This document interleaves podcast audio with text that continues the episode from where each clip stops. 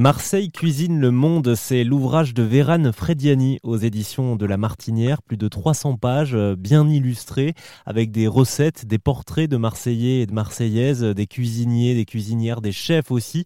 Vérane Frediani qui est avec nous sur RZN Radio, bonjour. Bonjour, bonjour à tous. Vous consacrez tout un chapitre à l'ail. Alors, on en voit dans la fameuse rouille ou encore dans l'aioli, mais, euh, mais pas que, j'ai l'impression. Il y a plein plein d'autres recettes marseillaises qui, qui en mettent un peu partout. Oui, en fait, je me suis rendu compte en faisant le livre que l'ail était un ingrédient qu'on retrouvait dans énormément de cuisines.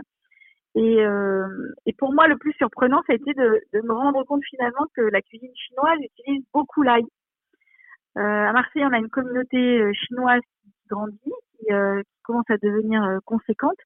Et, euh, et, en rencontrant des, des cuisiniers, des, des chefs chinois, je, je, me suis rendu compte finalement que l'ail, c'était s'est développé euh, au, centre euh, euh, est de, entre l'Asie et l'Europe, on va dire, et, et du coup a migré progressivement aussi bien vers l'ouest que vers l'est. Donc la Chine a, une histoire avec l'ail assez, assez assez identique à, à, la nôtre en Méditerranée. Depuis quand est-ce que euh, l'ail fait partie de l'histoire de Marseille? En fait, pour le livre, j'ai dû faire des recherches parce que dans, dans mon imaginaire, on a toujours mangé de l'ail. En fait, l'ail est très très euh, marseillais. Euh, et quand on, dans toute la littérature en fait marseillaise, d'ailleurs, on retrouve euh, on retrouve des plats euh, aillés. Euh, et du coup, j'ai trouvé que euh, en l'an 3000 avant Jésus-Christ, on cultivait déjà de l'ail au bord de la Méditerranée. L'ail est apparu en Asie centrale et après, il est, euh, il, a, il, a, il, a, voyagé, il a migré euh, aussi bien vers euh, vers l'ouest que vers l'est. Et c'est aussi pour ça que on retrouve beaucoup d'ail dans la cuisine chinoise. Ce qui m'a au départ surprise en fait. Je suis remontée vers la cuisine chinoise parce que sur les marchés à Marseille et dans toute la, la Provence, je me suis rendu compte qu'on trouvait très peu d'ail euh, locaux.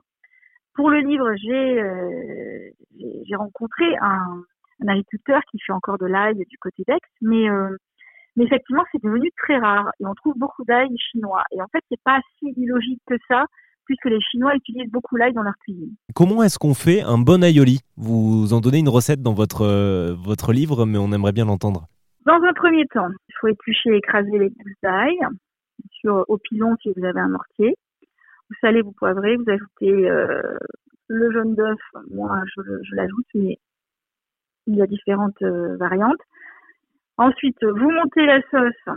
Là aussi, soit qu'à l'huile d'olive, soit au départ avec de l'huile d'arachide et après un peu d'olive.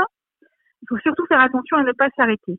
Toujours tourner, tourner, tourner, tourner, tourner, tourner, tourner. Si vous arrivez à la monter qu'avec de l'huile d'olive, c'est Peut-être que le goût sera meilleur. Mais enfin, c'est un challenge. Pensez à en faire beaucoup. En général, une fois que vous le posez vous la... sur la table, c'est, euh, euh, il n'y en a jamais assez. Voilà. Et puis ensuite, à son tour de légumes et de et poissons, bien sûr. Alors euh, bon, ça peut être de la morue, ça peut être du cabillaud. Et les, les, légumes en général qu'on met autour, c'est plutôt des carottes, des pommes de terre, du chou-fleur, des haricots verts, voilà, certains mettent des betteraves, de la betterave, mais euh, d'autres Marseillais vous diront que c'est un, c'est une honte de mettre euh, une betterave au milieu. Voilà, grosso modo, euh, la recette de l'aïeul. Merci beaucoup, Vérane Frediani. Merci à vous. Je rappelle que vous êtes l'autrice de Marseille cuisine le monde aux éditions de La Martinière, un livre que je vous recommande vivement avec plus de 75 recettes euh, marseillaises et des portraits de chefs et euh, de restaurateurs euh, sur place qui mettent vraiment l'eau à la bouche. Merci à vous. Ça vous a plu? Vous en voulez encore? Il y a en ce moment des milliers de podcasts 100% positifs qui vous attendent sur l'application AirZen.